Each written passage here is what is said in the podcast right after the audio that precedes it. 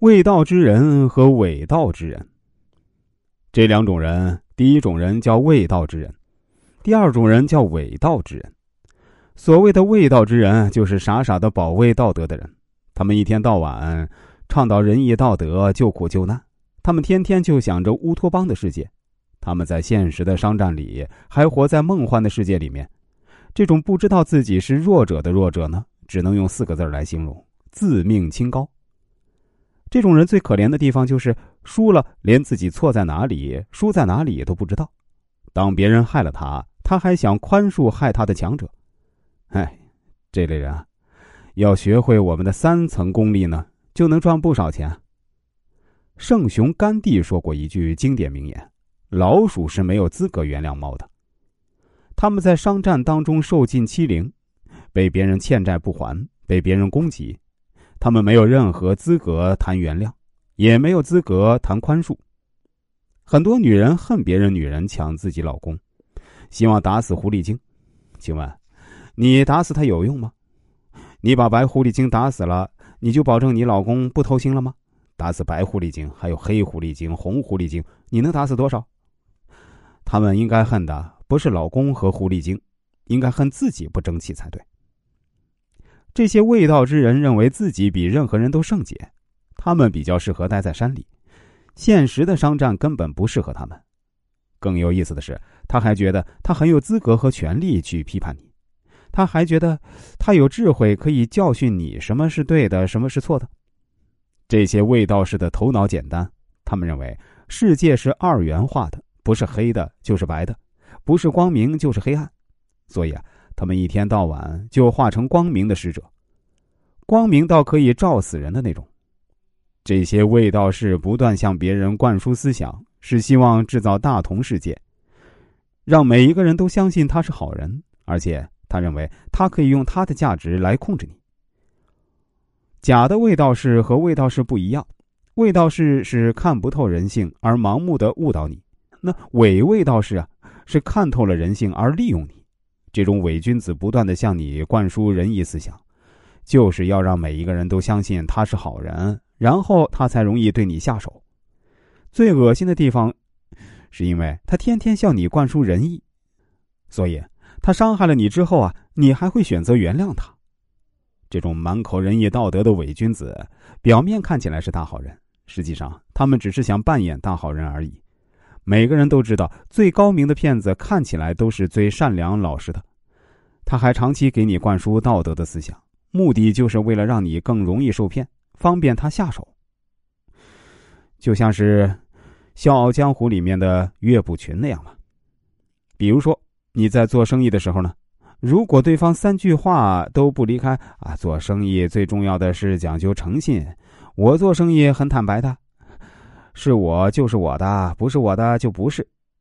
如果对方类似于这样的话说的太多，那这种人千万要留意。比如，你的朋友不断的重复啊，其实我一点都不介意你这么这么做的。不过我告诉你真相啊，其实啊，他非常介意。如果他要是真不介意的话，那为什么他要不断的告诉你他不介意呢？真正不介意的人呢，他是不会说的。或者你经常听别人说：“哎，我这个人很坦白的，我这个人从来不骗人的，我这个人最讲仁义道德。”只要说这种类型的话超过三次，那么你就要小心他了。如果有人主动告诉你此地无银三百两，那么此地肯定就有六百两银子。假如现在有人问你借钱，他不断强调：“哎你要相信我，我不会骗你的，下个月我一定还。”难道你还怕我不还吗？这样的话说的太多，你就要小心了。他不断强调的目的，就是为了让你放心。只有让你放心，他才能拿到这笔钱。稍微懂点人性的朋友啊，应该都清楚：当一个人给你的承诺越多的时候呢，往往钱啊都比较难还，甚至还有可能不还。承诺越多，代表他越急着要钱，越急着要钱，说明他越无路可走。那种没给太多承诺的人呢？反而会比前者更准时还钱，口头上给你的承诺越多，你越要小心。如果一个人不断告诉你啊，他以后会如何对你好，他以后会给你多少好处，给你多大希望等等，遇到这样的情况呢，如果要分辨对方的真假，你就要问一问自己和他相处的时间里，对方究竟给了你什么东西？你有没有发现，很多人嘴巴上说的特别好听，但是你冷静的思考一下，就会发现，说的越好听的人，在行为上反而做的越少。这种人呢，就是伪君子。当你无法分辨一个人是好人还是坏人的时候，不要参考他说了什么，要参考他做了什么。如果有个男人对一个女人说：“只要你和我在一起，我以后会送你一辆车。”你先不要去管他的承诺，你先看看他目前给了你一些什么，再决定相不相信他。或者你也可以直接跟他说：“你先送给我车，然后我再考虑。”被伪君子玩弄的人呢，往往都是听了他说的好话，没有认真的去验证他的行为。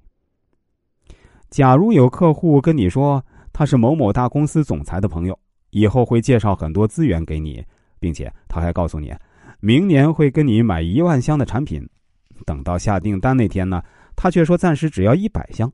这样的人啊，你一定要多加小心。一个人承诺和实际的对比越大，对方是骗子的机会就越大。一个好人往往喜欢说自己是坏人，一个坏人啊，往往喜欢说自己是好人。一个各方面都完美无缺的人啊，一定有问题，那缺点一定是被他刻意隐藏了。一个看上去有明显缺点的人，相信会更真实。要擦亮眼睛，这个世界说真话的人，往往看起来像小人，很多小人却把自己伪装的像个君子。